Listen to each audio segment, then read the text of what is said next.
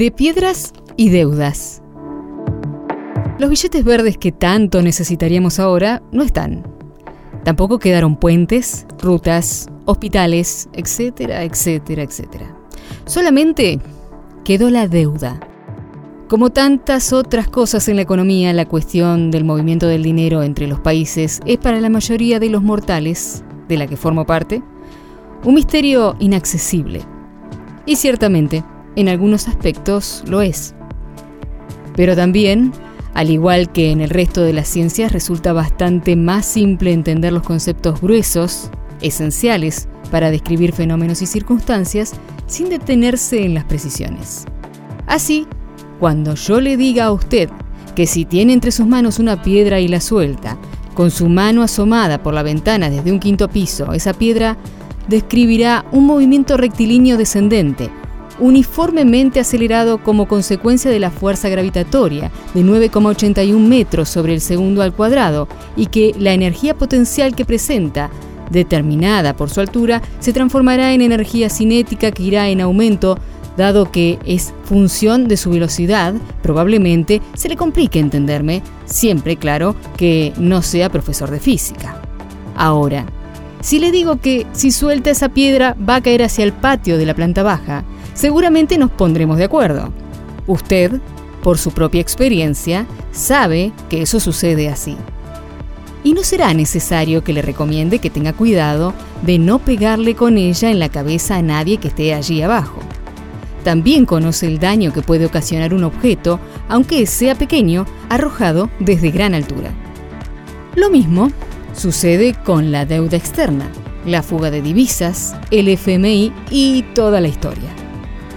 Lo cierto es que, como no soy economista, para entender qué pasa y quizás lo más importante, apoyar una u otra alternativa de superación de la crisis, necesito describir, describirme el hecho, la piedra que cae, de la manera más sencilla posible. Entonces, exportar es vender productos o servicios a personas, empresas de otros países. En general, el cobro de esa venta se hace en dólares, que no son billetes que la gente trae en el baúl de su auto, sino que ingresan divisas al Banco Central, el Banco Central de la República Argentina, que las administra. Importar es lo inverso. Y cuando se paga una importación a un proveedor del exterior, también se lo hacen divisas que entonces se le compran al Banco Central de la República Argentina. No solamente se transfiere dinero a otros países para pagar productos que se compraron, también se lo hacen para también se lo hace para pagar deudas, girar ganancias de empresas que tienen su matriz en el extranjero o simplemente para acumularlo en cuentas. Algo que con suma elegancia se denomina formación de activos externos. La diferencia entre las divisas que ingresan y las que se van es la balanza comercial. Las acumula el central y forman parte de las célebres reservas. De esas reservas salen también los 200 dólares que compra tosudamente mi vecino todos los meses y los miles de millones que se transfirieron muchas empresas y personas en los últimos años. Argentina no emite dólares. Seguimos insistiendo con los pesos, con próceres o animalitos, da igual. Por consiguiente, los dólares que necesitan nuestras empresas para pagar lo que importan se los compran al Banco Central de la República Argentina.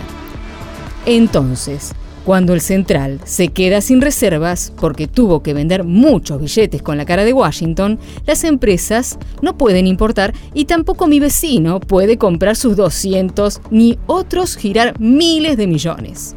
Eso, o le pedimos prestado dólares a alguien y que siga la función. En criollo, mientras haya, que le dea.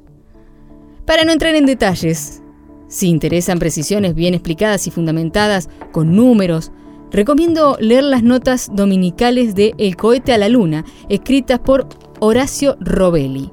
Me limito a decir que en el periodo 2016-2019, la gran mayoría de los dólares que se fueron no tuvieron como destino la importación de maquinarias para el desarrollo industrial ni otros destinos productivos, sino la ya nombrada formación de activos externos o fuga de capitales.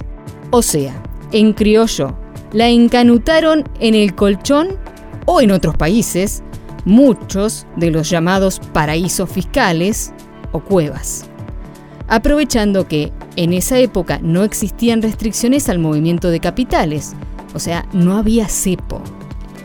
Y que de afuera seguía entrando dinero. Cuando los gringos, que traían verdes, los convertían en pesos, los colocaban al 80% anual, después los volvían a pasar a dólares y los sacaban, se dieron cuenta de cómo venía la mano, cesó la lluvia de inversiones. O sea, no nos mandaron más plata.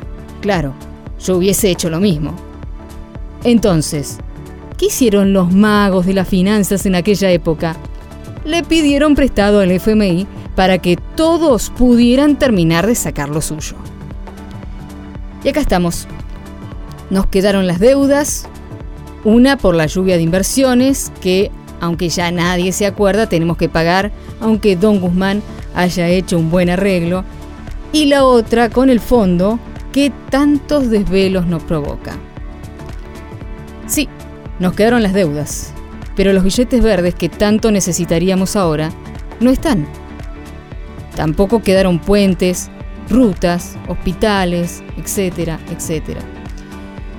Y además de eso, el asunto hoy es que el Banco Central de la República Argentina no tiene suficientes dólares para venderle a las empresas con actividades productivas, las que generan trabajo, que los necesitan para pagar importaciones de bienes e insumos para sus procesos.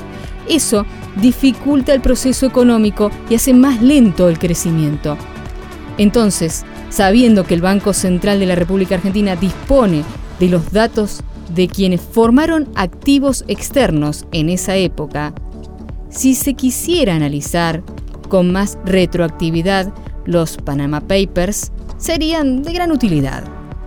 Aun cuando no hayan cometido irregularidades, ya que estaba permitido transferir al exterior sin justificativo, digo.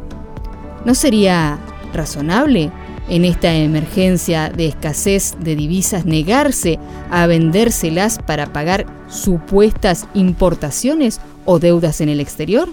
Sería como decirles, Señor, si usted dice que tiene que pagar algo que importó o algo que debe, está bien, pero páguelo con sus dólares, no con los nuestros. Sería muy conveniente analizar a fondo los balances de esas firmas para verificar si los procesos con los que compraron esos dólares provienen de rentabilidad por la cual hayan pagado impuesto a las ganancias, que se le ocurren a uno sin saber nada de economía. Igual que cuando, sin saber nada de física, ve que una piedra viene cayendo desde el quinto piso y de lo y de lo único que está seguro es que tiene que esquivarla.